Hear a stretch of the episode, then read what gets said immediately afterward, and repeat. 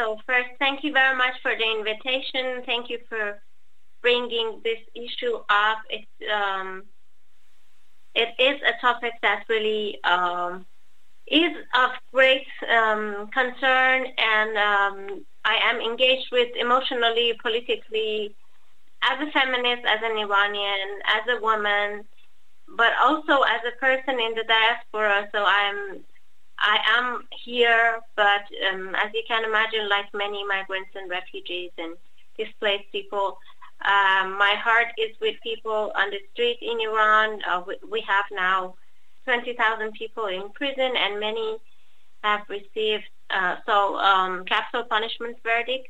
So I, I'm just giving you this background to tell you that I'm very emotionally involved with this topic, and if mm, if there are pauses or if you feel that uh, what you're hearing is is making you emotional, um, I wish to yeah just put it forward and warn you at um, in, in the beginning.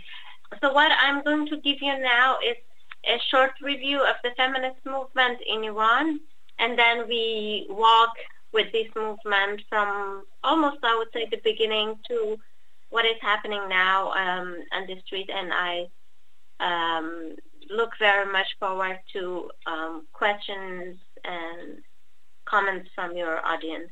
I start with um, with a bit of a historical background on women's uh, movement in Iran from the mid 19, um, 19th century, I would say, with uh, changes uh, that were um, state-sponsored in the military, in financial and education reforms um, there came also women's movement around, along, and then um, usually there is this very first woman that we refer to when we, we want to tell this story, Tahira Qurratul Ain. She was she was the first woman who removed her uh, like face cover burqa in in Badasht conference. In a conference, um, she was a very courageous woman in the middle of 19th century, she converted to another religion. She was from Shia parents and converted to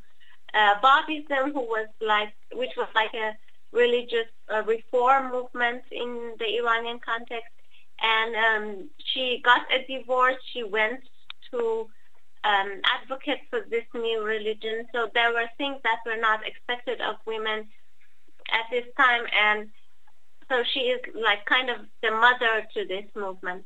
Uh, she was then murdered in 1852 um, with a ver- verdict from the king of the time because of her activism, because of her political opinions that didn't approve um, this inequality between classes, between men and women, and her courageous act of uh, like removing her um, face cover, her burqa, has been very inspiring to many women later.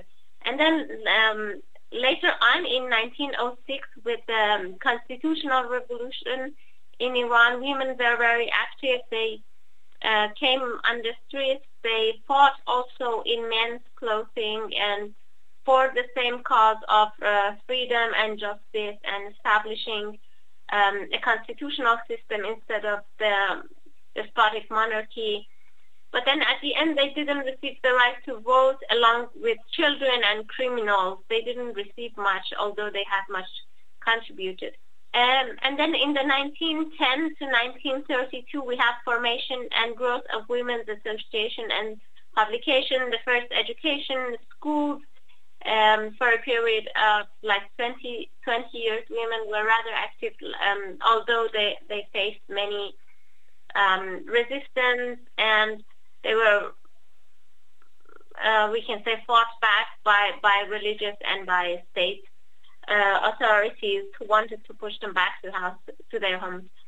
Then in 1936, we have this very important event of the Shah, Reza Shah, the king, issued the unveiling decree. So women who were wearing hijab were not allowed on, in, uh, in the public this is a very important moment, I would say, because now that there was then a moment that women were forced to unveil And then back in 1979, we have this moment that the state decides that women have to wait. Uh, but a women's movement for uh, for liberation and gaining more uh, self-determination continued under the um, the second Shah of Pahlavi in the 1960s and 1970s, when the Shah, uh, when the king announced um, in 1963 some um, reforms in order to like more quote unquote Western.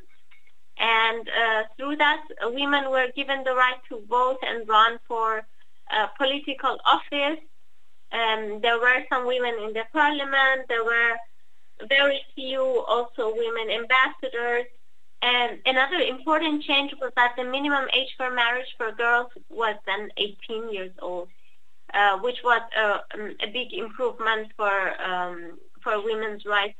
And then um, in the 70s, with with the political sphere being so close and such a harsh dictatorship in in the country, both uh, secular leftists and Islamist women were active in the struggle against the Shah regime, which there were roles that was also very, very new, and that for for some years um, the system didn't even suspect that these women are also part of the um, resistance movement, a part, part of these struggles, so they could be like more active and less suspected of.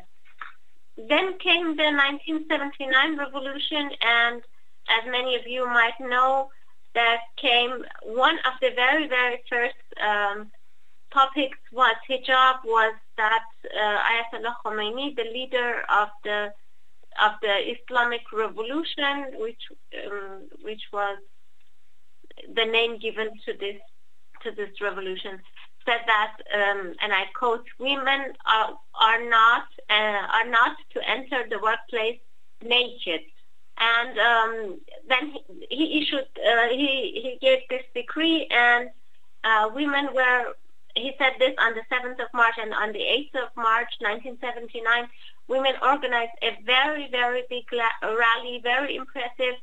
Uh, although, as um, in many other revolutions, uh, men and many many political parties, even on the left, left them alone and said, okay, just um, wait. We we have just this revolution. We are going to make changes and then wait for women's right to come. But um, and and they didn't support this uh, big demonstration, which was brutally uh, oppressed and women were beaten uh, harshly. Um, uh, also um, an important um, minister, education minister under the previous regime, a lady, Dr. Farrokhroo Parsa, was executed by the new regime, basically just because she was a woman and she was a minister.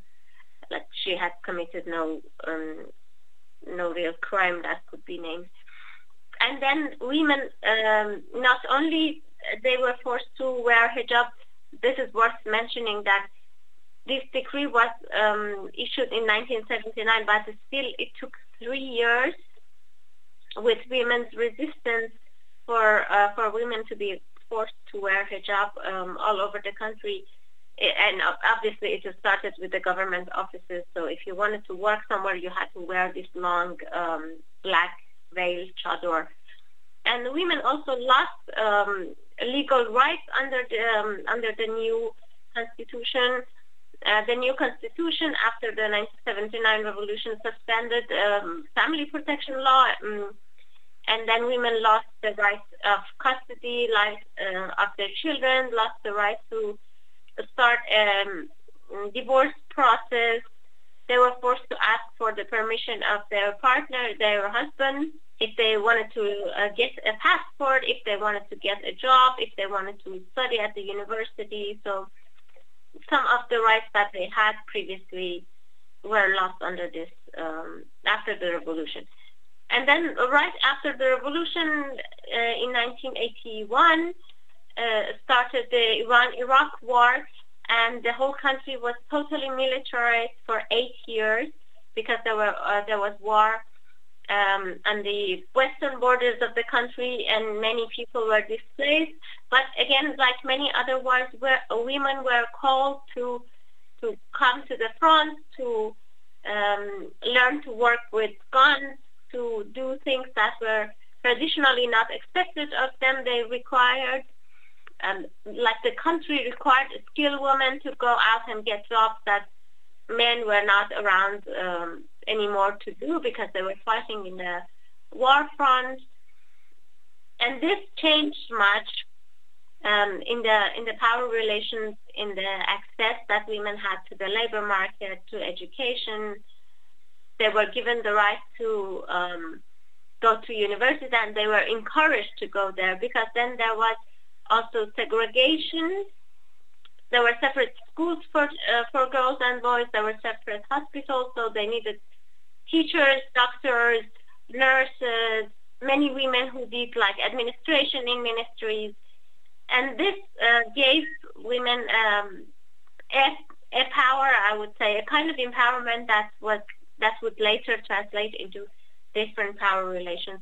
Um, this is really important to mention that in 1988 there was a mass murder of political prisoners in Iran at the end of the at the end of the war with Iraq, and um, mothers and wives of these prisoners who were uh, totally unaware of their whereabouts because these prisoners were in prison and they had to serve I don't know seven years, ten years, twenty years and um, in prison they didn't commit any other crimes to be executed for. So the the families, especially the the mothers of these prisoners, they formed themselves and they they um, they got together and they made um, مادران خاوران, mothers of Khavaran. Khavaran is the name of the cemetery that it is said that these the bodies of the political prisoners are buried there.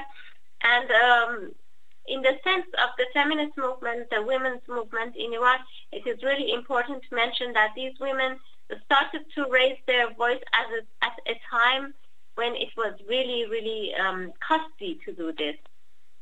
And uh, they, they remained a very important justice-seeking voice in the in the Iranian public public sphere. And unfortunately, uh, during the time, there were more more and more mothers coming to coming to this position and um, joining this justice-seeking mission.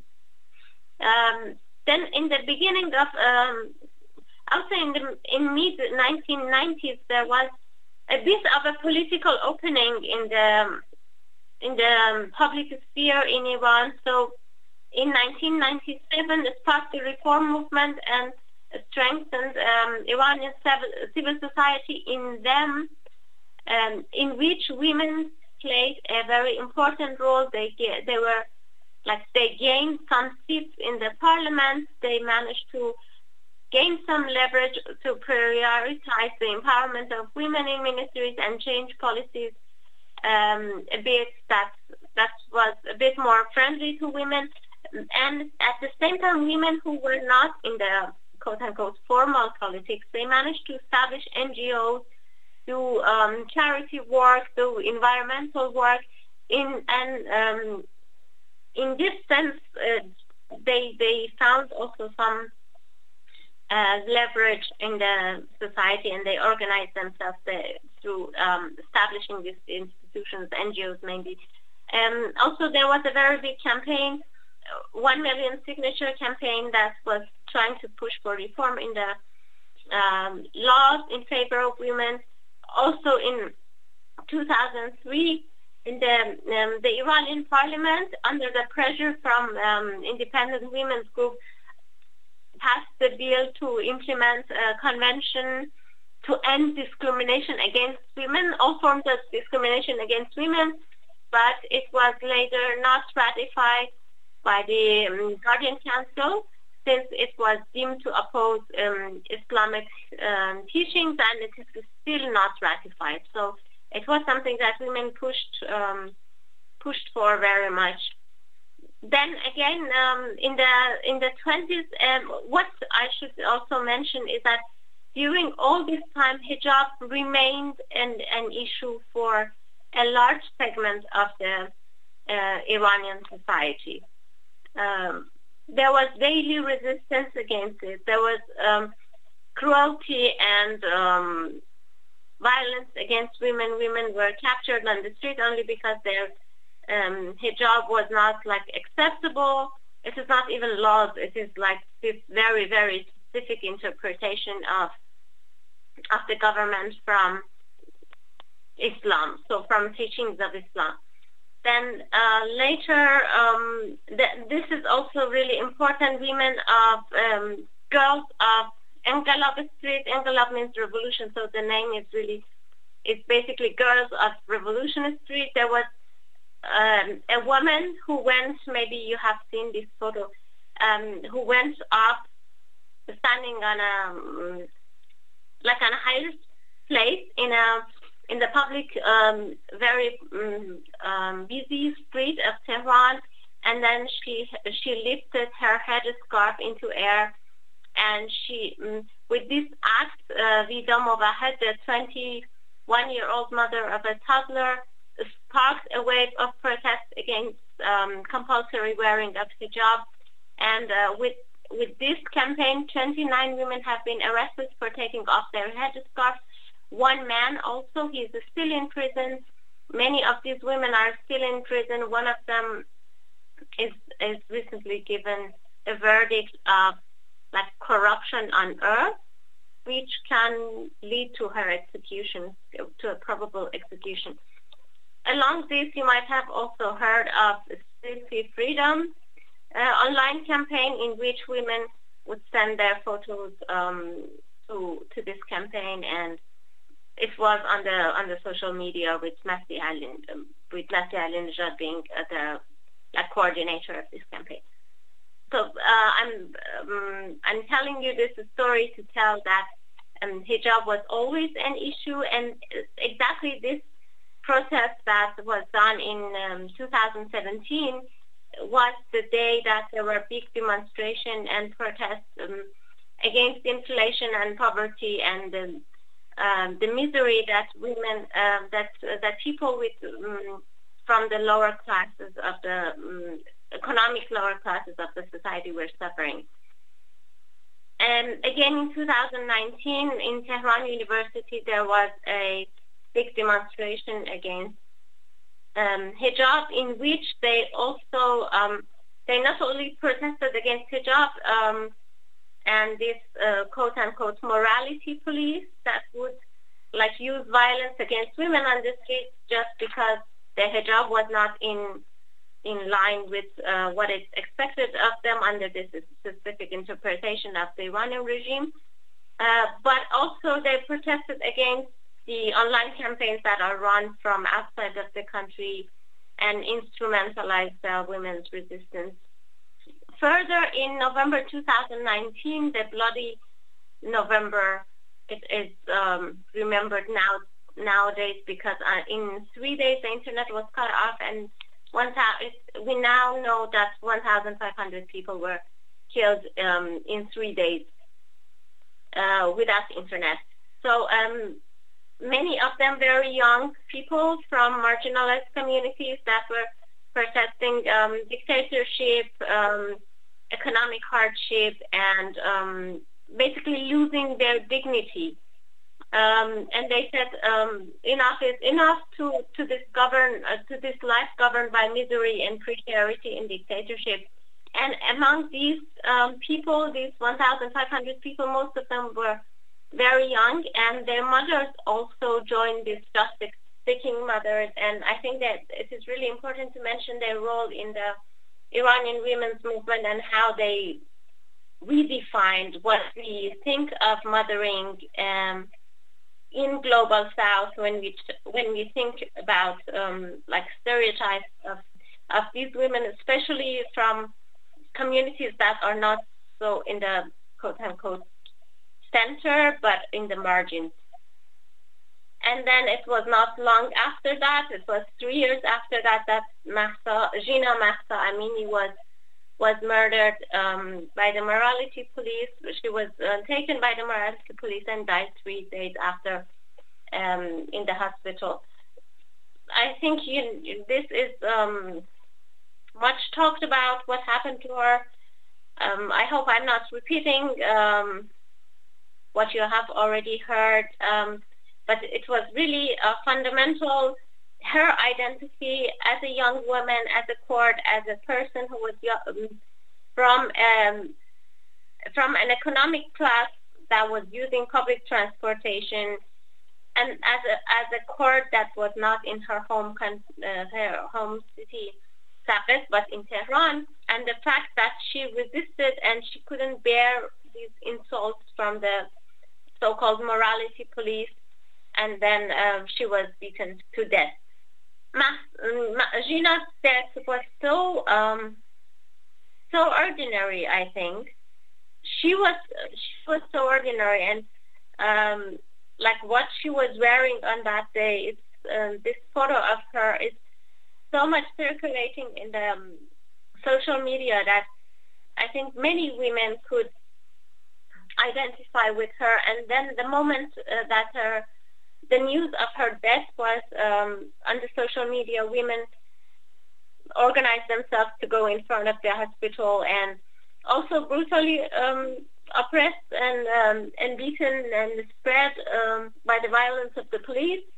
But also it sparked this dissatisfaction, this yeah, this feeling that this is our life that is being taken away from us by not having to have the right to to choose to um, to lead a life that we think we deserve deserve to live. And um, I think this was this daily resistance of women through all these years that um, that gave them this um, moral stance as leaders of this revolution because this is very revolutionary for men also in Iran to shout Jin Jiyan Azadi on the street to shout in favor of women's um, right and in favor of their right to choose, their right to be present in the public space and be what they are, not what the uh, what the state expects of them, and then create these um, unbelievable scenes of um, of resistance and um, and life. I would say. I would like to just end um, with.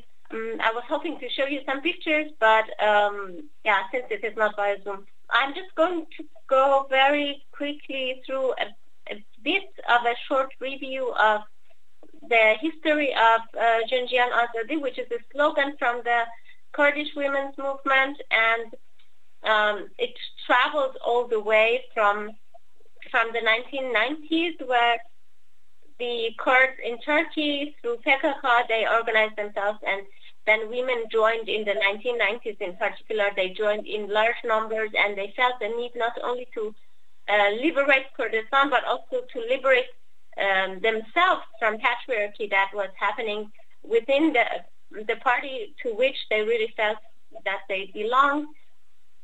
And then this um, as uh, PKK was very much pushed into Syria and they were given um, a bit of a space there in, to, um, uh, in Rojava, in the Kurdish area in um, Syria, they tried to implement many of the political ideas that they had, um, including this um, communal system.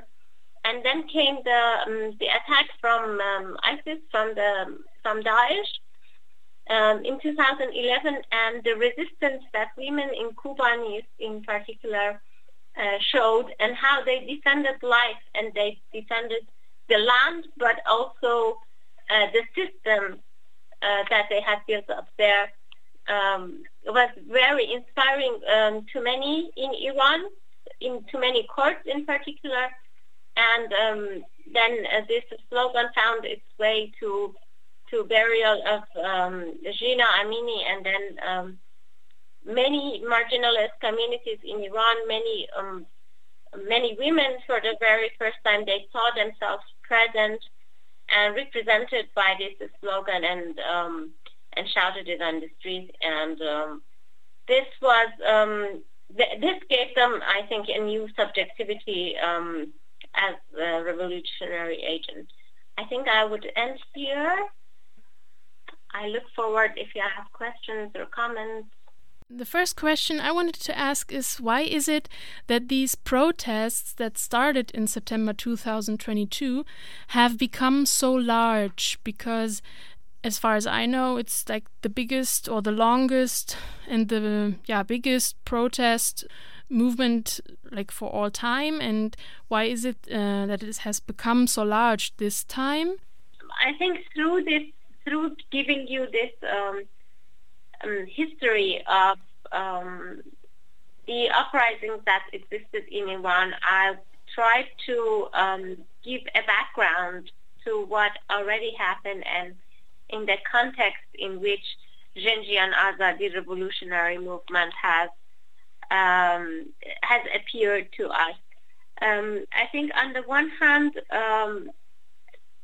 the possibility of leaving and in its very large meaning, in, in at large, has increasingly faded for many for many Iranians, especially for Iranians that are young, like the younger generation, in their teens, in their twenties, and um, as you can see from the martyrs of the of this um, revolutionary movement until now, many of them are very very young, and um, and the resistance continued also in schools. So schoolgirls um, shouted this and removed their head scarves, and uh, and also boys supported them. Boys shouted this slogan, and I find this really, really, really amazing. And all over the country, in more than 150 something um, universities, there were protests. Um, almost all over the country, there were there was this this uprising happening, this resistance happening. So on the one hand, there is the um, economic crisis, there is inflation, unemployment. You know, the prospect of having and developing a life uh, worth living, a dignified life, has um, has disappeared for many younger generations. And on the other hand, they have access to the education and to, global platforms, to internet, and they can envisage this um, this future in which they can live. So they what they find as a burden here is the political system, is how things are managed. And they wish for this change. They hope for this change, but they're also disappointed at the same time with extremely disappointed with the environmental situation, economic situation, um, and on the other hand, gender issue, how uh, women are extremely controlled by um, that their private life, that their um, personal political life is extremely controlled by the government from uh, um, compulsory hijab to the control of their reproductive power.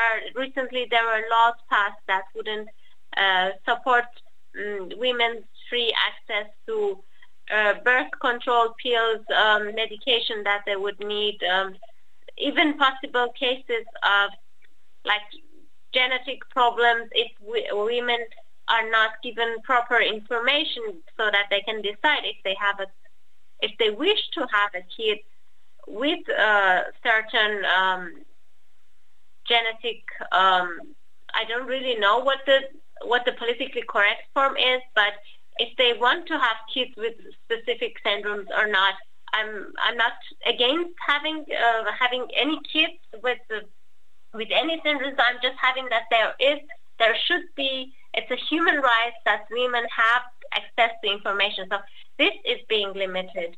Um, this is being controlled by the government.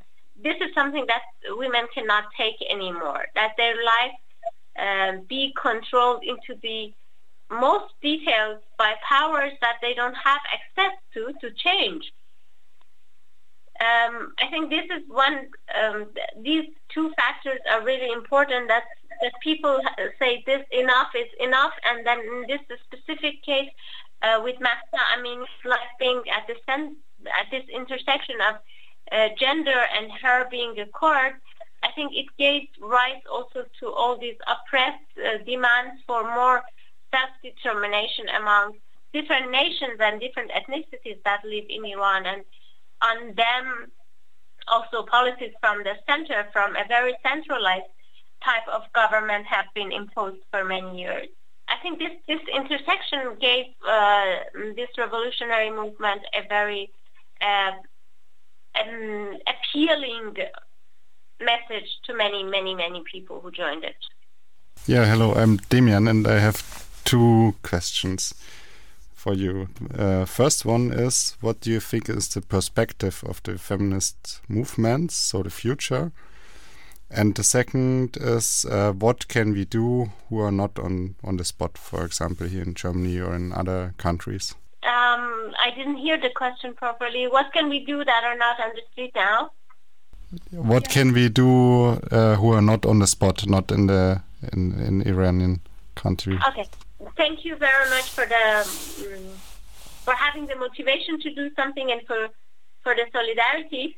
I think what we can do from uh, from outside is also um, putting pressure on the politicians, on the states in which we live, on the governments under which we live, uh, to put pressure on the Iranian government to put this revolutionary guard who is murdering people on the streets and in in their terrorist list so that the government doesn't have so much because they're not only military but also economically very important in the country. So their access to resources would be a bit more limited, and um, and also pushing for uh, for um, freedom of all these prisoners and for putting an end to all these human rights violations that is happening uh, inside Iran. I think um, what we can do is through um, putting political pressure on our representatives here for um, for Germany in particular, who is a great partner, who is I think the biggest economic partner of Iran in Europe, um, to cut ties and um, put human rights also on the just I say also because I'm being realistic, like energy. We to remind our politicians that Iranians are a bit more than uh, cheap energy. We are also people, and we fight for freedom.